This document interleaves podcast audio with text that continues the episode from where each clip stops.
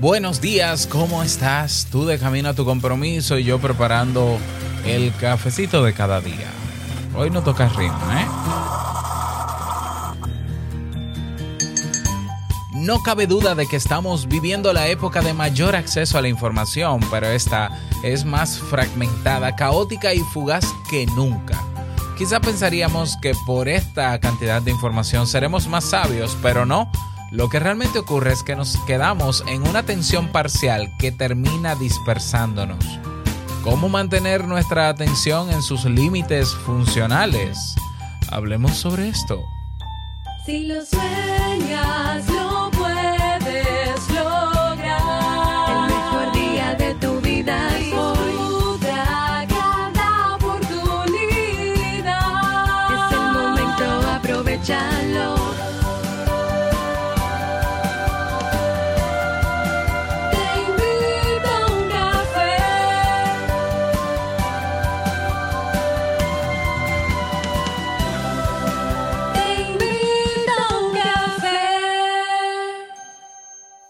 Y ahora contigo, Robert Sasuki, consultor en desarrollo humano y emprendimiento.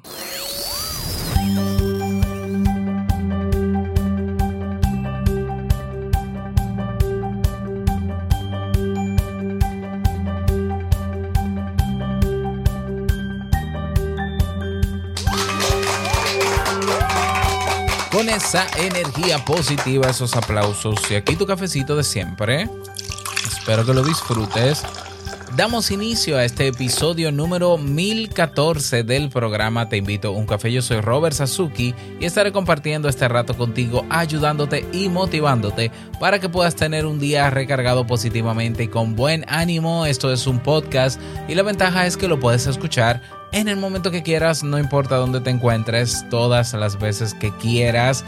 Solo tiene que Solo tienes que suscribirte completamente gratis o seguirnos en tu reproductor de podcast favorito para que no te pierdas de cada nueva entrega. Grabamos de lunes a viernes desde Santo Domingo, República Dominicana y para todo el mundo y hoy he preparado un tema que tengo muchas ganas de compartir contigo y que espero sobre todo que te sea de muchísima utilidad.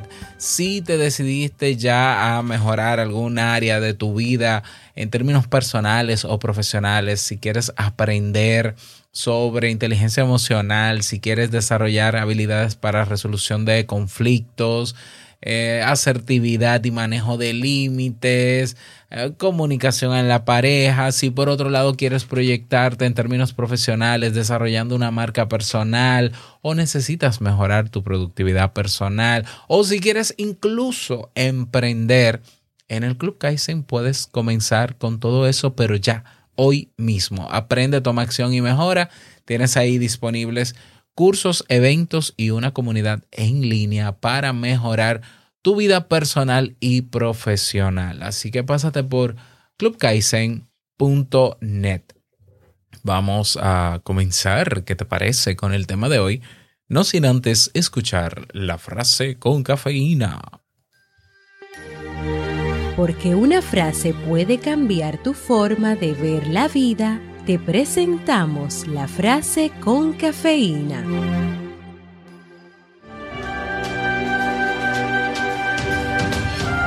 Nos estamos ahogando en información mientras nos morimos de hambre por sabiduría. Edward Osborne Wilson.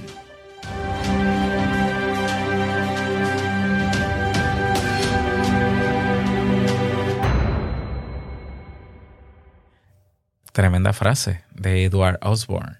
Nos estamos ahogando en información, pero nos morimos de hambre por sabiduría, porque sabiduría no es saber solamente, sino eh, experimentar lo que sabemos y conocemos. Va más allá de simplemente saber. Bien, vamos a dar inicio al tema central de este episodio que he titulado ¿Cómo desarrollar la, la atención plena o la atención, hay otro nombre para esta atención abierta o la atención espontánea? Y bueno, no cabe duda de que estamos viviendo, como decía al inicio de este episodio, la época de mayor acceso a la información. El problema es que esta información está cada vez más fragmentada, más caótica, más fugaz, eh, más en duda también por el tema de la posverdad que nunca. Navegar por ese mar de información no nos garantiza la sabiduría como creemos, sino que nos sume en una especie de sopor inducido por el bom- bombardeo de datos proveniente de diferentes fuentes, un estado de atención parcial continua que termina fragmentando y dispersando una de nuestras herramientas más valiosas. El premio Nobel de Economía Herbert Simon dijo una vez, la información consume la atención de sus receptores. De ahí que el exceso de información vaya necesariamente acompañado de una pobreza de atención. ¿A qué se refería esto? Bueno, eh, Herbert se refería a la trampa de la economía, de la llamada economía de la atención. ¿Qué es esto? La economía de la atención es una frase que se usa a menudo para explicar que la atención es un recurso limitado por el que luchan constantemente las noticias, las alertas y notificaciones del móviles, las redes sociales, las personas que se encuentran a nuestro lado, los estímulos del entorno. Sin duda, se trata de una narrativa útil en un mundo marcado por la sobrecarga de información donde los dispositivos y aplicaciones están diseñados especialmente para mantenernos enganchados. Por si todavía no te habías dado cuenta, ¿no? Por eso el ver más, por eso videos sugeridos en YouTube, por eso series sugeridas en Netflix, por eso haces el scroll y subes y bajas en una red social de manera infinita viendo y- y información e información. Por eso hay algoritmos eh, personalizados que ven lo que te gusta y solo te muestran lo que te gusta y lo que te gusta y lo que te gusta y lo que te gusta y lo que te gusta y te metes en un bucle eh, donde tu atención se centra solamente en eso. ¿Ya? Entonces, claro, la economía de la atención nos alerta de que no podemos prestar atención a todo porque la atención es un recurso limitado.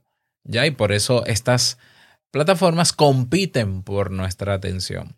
Sin embargo, esa concepción de la, de la atención es una parte de la verdad. Si fuese 100% verdad o verdad absoluta, no debería llamarse economía. Porque la economía, al fin y al cabo, se encarga de asignar recursos de manera eficiente al servicio de objetivos específicos, como asimilar la mayor cantidad de información posible cuando leemos la prensa. Por tanto, hacer referencia a la economía de la atención implica aceptar que se trata de un recurso que debemos usar al servicio de algún obje- objetivo, sí o sí. No obstante, la atención es mucho más que un recurso limitado. Es lo que nos permite estar en el mundo. Es nuestra conexión con el entorno, pero también nuestra conexión con nuestro yo. La atención es la que nos permite crear una percepción o crear una construcción de lo que está pasando afuera. La famosa percepción, no, que la realidad es lo que tú percibes, no es lo que es. Bueno, esa, esa percepción y ese análisis que se hace de lo que está ocurriendo y que luego yo lo convierto, entre comillas, no en mi, en- bueno, entre comillas, no, en mi realidad, todo eso viene por lo que captamos, ¿ya? ¿Y qué nos permite captar la atención? ¿Ya? Dijo William James, un psicólogo de, de hace muchos años, de los primeros psicólogos, todo aquello a lo que prestamos atención es la realidad. Si tú constantemente mantienes tu atención enfocada en las noticias, pues ya sabes cómo son las noticias todo el tiempo, pues entonces tu percepción o tu realidad va a ser que este país no sirve, que el mundo no sirve, que todo, que, que estamos en el apocalipsis. Ya si te enfocas solamente, por ejemplo, en una red social y todo el día estás metido en esa red social, pues tú vas a entender que la realidad es lo que pasa en esa red social. De hecho, lamentablemente vivimos en una época donde hay personas tan metidas en una red social que creen que, que la realidad es lo que está ahí. Ah, mira, fulano es famoso, famoso, pero, pero yo no lo conozco. ¿Cómo que tú no lo conoces? Pero está en Instagram. Y yo, ¿Y qué me importa que esté en Instagram? Yo no lo conozco, pero es famoso porque tiene 100 mil seguidores y lamentablemente hay un grupo de personas eh, con atención muy focalizada que te valora por los seguidores que tienes en Instagram y creen que porque tú, que tú eres según la cantidad de seguidores o de engagement que tienes en una red social. En serio. Pero sí, así andamos en el mundo de la información. es como eh, la, metáfora del celular inteligente. Bueno, hay, hay celulares inteligentes que están en manos de personas no tanto, pero eso es otro tema. La idea es simple pero profunda. La atención entonces nos conecta con el mundo, modelando y definiendo nuestra experiencia. Entonces, ¿qué quiere decir esto? Que la atención no es solo un recurso, también es una experiencia. Y existe esa atención focalizada que es la que utilizamos para leer las noticias, para navegar por las redes sociales, para ver una película o serie en, en donde sea, o escuchar a nuestro interlocutor, la persona que nos habla. Pero existe una atención mucho más amplia, un modo exploratorio que implica una apertura mental a todo lo que se presenta ante nosotros en su total plenitud. ¿Cuál es esa atención? Bueno, la, la atención plena, la atención abierta o la atención espontánea. Y esa es la atención que estamos perdiendo. ¿Ya? Esa es la atención que estamos perdiendo. Eh, la estamos sacrificando por la atención focalizada, porque entendemos que nosotros tenemos que estar atentos a una sola cosa y que si vamos a, a, consumir una información, tenemos que focalizarnos solo en la información y quedarnos con esa información y aceptar esa información, porque ya que fue tan difícil encontrarla, pues al final termino incluso creyendo que es la verdad absoluta. ¿Ya? Lo lamentable es que esto, el perder esta atención plena, termina borrando gran parte de lo que nos rodea e incluso difumina nuestra autoconciencia. Vamos a hablar ahora sobre la pérdida de la atención espontánea o exploratoria o plena. Esta atención es más abierta, nos permite explorar y tener una experiencia lo más amplia posible del mundo. ¿Has escuchado alguna vez hablar del mindfulness? o atención plena? ¿Te parece conocido? Pues el mindfulness, su, lo que pregona, digámoslo así, su mensaje principal es estar consciente y atento a lo que pasa a tu alrededor la mayor cantidad del tiempo posible. Pero estar atento a todo, no a una sola cosa. Esa es la atención focalizada.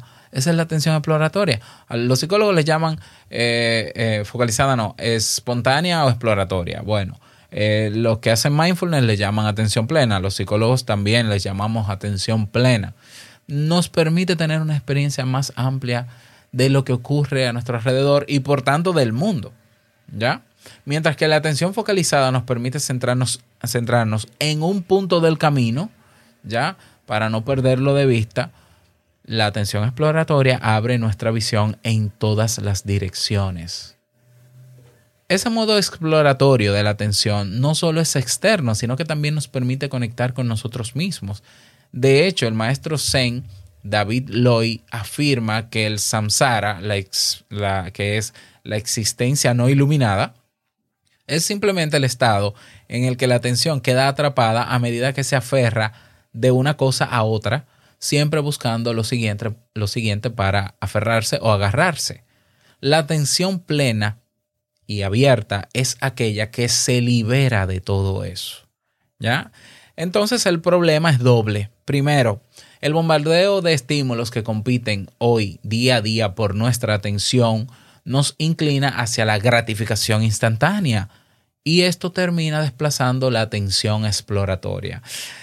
Que para mí es muy lamentable, ¿no? Para mí es muy lamentable que tú en medio de una fiesta con amigos, que se supone que debes estar ahí atento a tus amigos, disfrutando con ellos de lo que pasa, de los chistes, de lo que opinan, de sus expresiones, de su atención, de su cariño, de su contacto físico, estés más preocupado por tomarte una foto con ellos o tomar fotos de manera selectiva en esa actividad para ganar likes.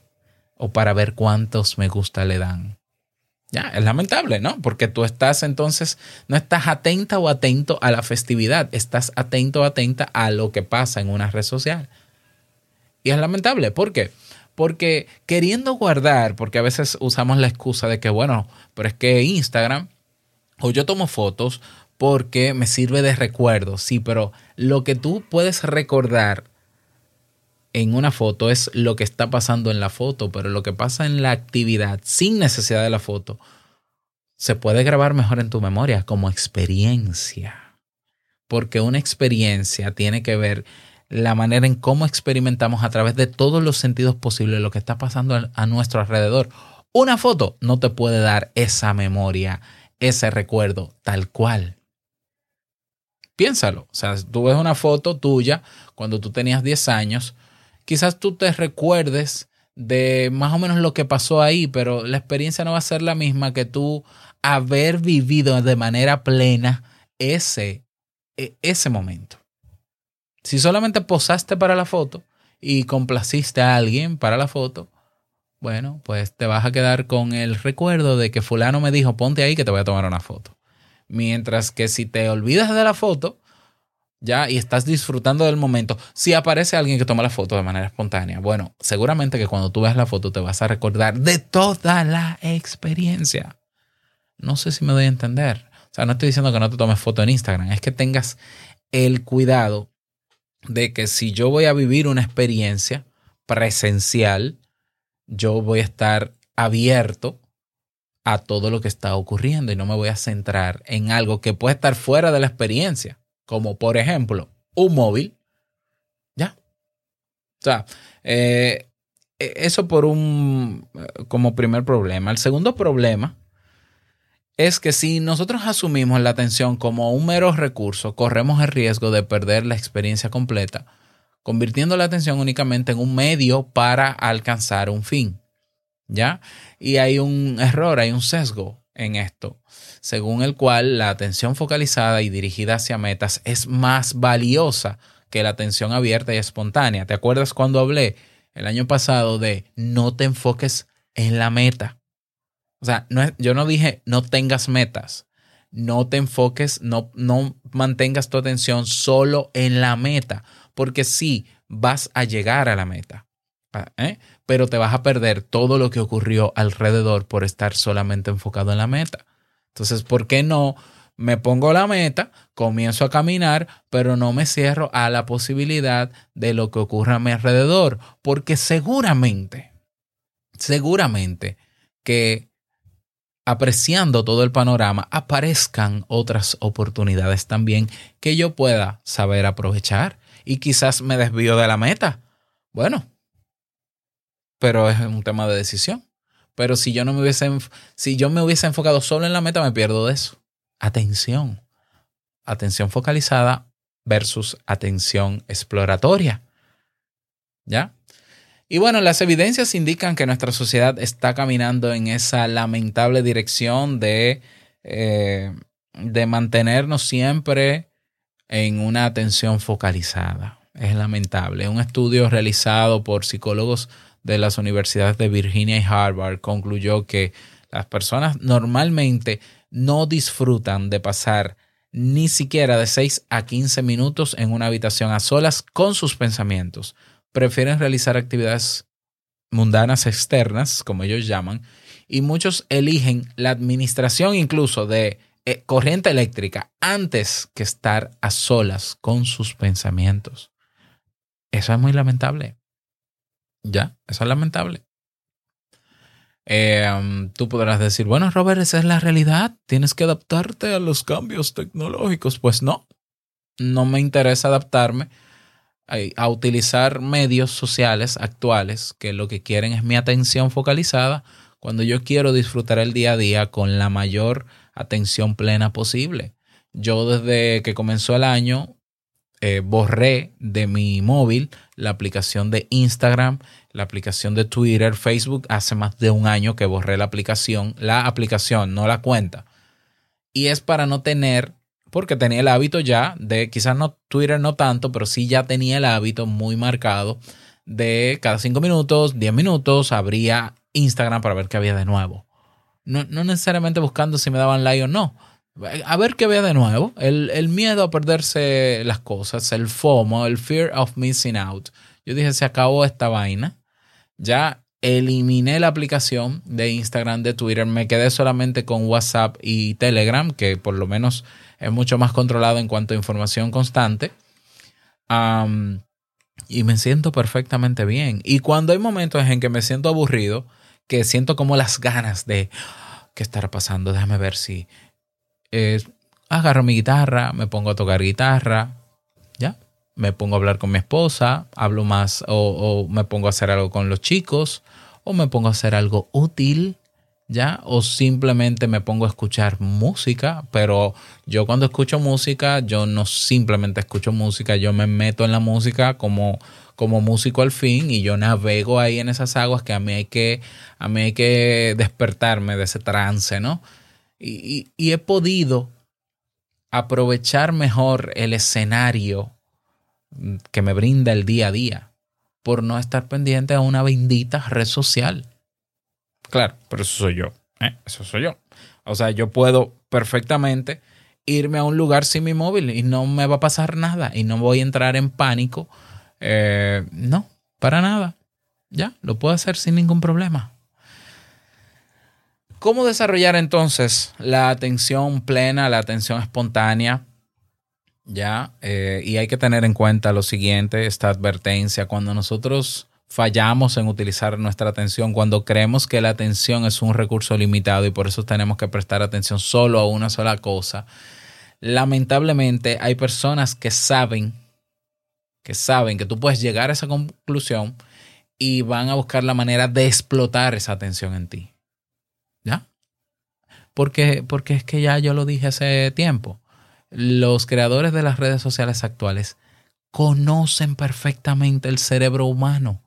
¿eh? De hecho, eh, eh, hay una universidad, no me acuerdo cuál es, no, no recuerdo si es la de Boston, no recuerdo, lo voy a buscar, te lo confirmo luego, que tiene un departamento exclusivo para las investigaciones sobre la atención en el ser humano y que le ha servido sus estudios y sus conclusiones sobre cómo funciona la atención en el ser humano a principales redes sociales. Y ellos utilizan esa psicología para manipularnos. Bueno, yo sé que tú podrás decir, eres un exagerado. No es manipularlo. No, para, para captar toda nuestra atención. Exacto. Ya, como bien dijo eh, uno de los directivos de Netflix, nuestra competencia no es Amazon, no es Disney Plus, es la cama, es el sueño. Es decir, yo a mí me interesa que tú estés viendo mi plataforma y los contenidos la mayor cantidad de tiempo posible. Eso ya lo sabemos.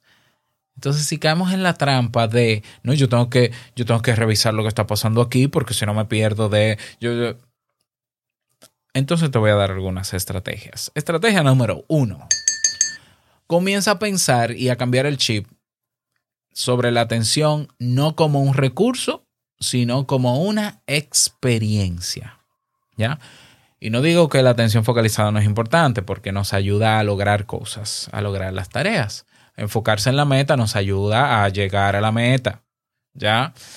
Es importante, no cabe dudas, pero también es importante que dejemos espacio a la atención plena, espontánea, abierta. Y para esto el primer paso consiste en deshacernos de la creencia de que la atención debe estar al, ser- al servicio de la solución de problemas o del logro del objetivo de, de un objetivo únicamente. Debemos comenzar a pensar en términos de una atención más amplia que implica nuestra manera de estar en el mundo, pero también la manera de estar con nosotros mismos. Número dos, pensar en cómo pasamos el tiempo. Para desarrollar la atención exploratoria necesitamos ser conscientes de todas aquellas actividades con las cuales impedimos a la mente que se mueva a su propio ritmo, sin un objetivo preciso. Es probable que descubramos que pasamos demasiado tiempo entretenidos en actividades externas que restringen nuestro campo de atención en vez de abrirlo. Ya, pensar en cómo estamos pasando el tiempo. Número tres, realizar actividades que estimulen la atención espontánea.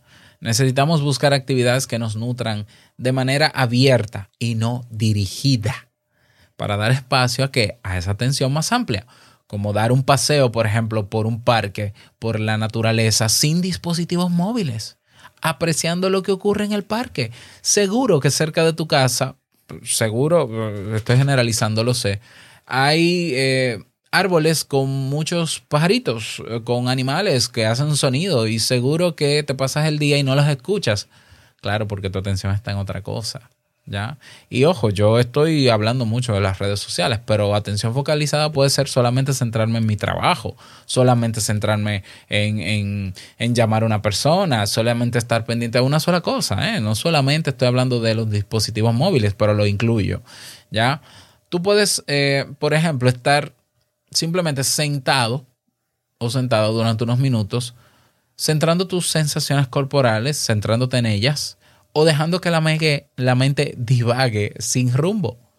Sí, no te vas a morir porque te puedas sentar 5, 10, 15, 20, media hora, una hora en un parque, en un banco, haciendo nada. El cerebro no se apaga si no haces nada. Todo lo contrario, te puedo asegurar, porque está comprobado, y yo lo he comprobado, y yo siempre lo compruebo, que cuando estoy haciendo nada es cuando me llegan las mejores ideas. Eh, que lo ideal no es centrarme en las ideas, porque vuelvo y me pierdo del entorno, pero siempre que tengo algo a mano para anotar, las anoto y sigo contemplando. ¿Ya? A mí me gusta mucho en lo personal caminar o correr, sobre todo caminar. Entonces, cuando yo me siento muy embotado mentalmente, cuando yo necesito fluir, cuando yo necesito, yo bajo a, en mi residencial a caminar sin móvil. O puede ser con el móvil, pero el móvil simplemente para que me diga la hora o, o- si me llaman para una emergencia, pero haciendo nada con el móvil dejando que nuestro cerebro, nuestra mente se mueva a su propio ritmo, sin plantearnos objetivos, sin esperar nada, solo abriéndonos a la experiencia, sin mirar la pantalla del móvil. Esa es una tercera eh, estrategia, ¿no? Realizar actividades que estimulen la atención espontánea. Bueno, en la era de las tecnologías rápidas y los éxitos instantáneos, eh, este discurso puede parecer un poco aburrido, decepcionante, pero esos instantes de simplicidad, sin adornos y sin prisas, esconden un mundo maravilloso por descubrir. Y bien lo dijo Daniel Goleman, el autor del libro Inteligencia Emocional, una mente errante no solo puede alejarnos de lo que nos importa, sino acercarnos también a lo que nos interesa. Ese es el tema para el día de hoy. Espero que te haya sido útil. Espero que puedas poner en práctica estas estrategias. Si quieres descubrir ese mundo maravilloso del que hablo, bueno, pues ponga en práctica las estrategias y luego me cuenta cómo le va. Um, cada día, no, aprovechar el día en su máxima expresión. Ya, eh, vamos a trabajar para eso y verás que te vas a sentir cada vez más feliz. ¿eh? Esa tensión plena nos hace sentir felices y vivir la vida en todo su esplendor. Me encantaría conocer tu opinión al respecto, si tienes algún rito, algún ritual, alguna actividad que realices con frecuencia para estimular tu atención plena. Me encantaría conocerlo, porque, porque sí, porque a mí me encanta todo este tema. ¿Cómo, ¿Cómo me lo haces llegar? Únete a nuestro grupo en Telegram. Más de 260 personas estamos ahí cada día saludándonos, apoyándonos, compartiendo sobre cada contenido de Te invito a un café y dando cada quien su punto de vista con todo el respeto del mundo. Te invito a que te unas. Puedes también proponer un tema o votar por los temas, los temas que están propuestos en nuestra página web. Puedes dejar un mensaje de voz, un saludo Dejas tu nombre, tu país y el saludo que desees para publicarlo en los próximos episodios.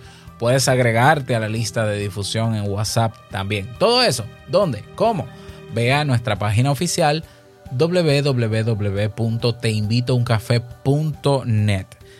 Y bueno, llegamos al cierre de este episodio deseándote un feliz día, que lo pases súper bien, que sea un día súper productivo. Y no quiero finalizar este episodio sin antes recordarte que el mejor día de tu vida es hoy Y el mejor momento para comenzar a caminar hacia eso que quieres lograr es ahora. Nos escuchamos mañana en un nuevo episodio. Chao.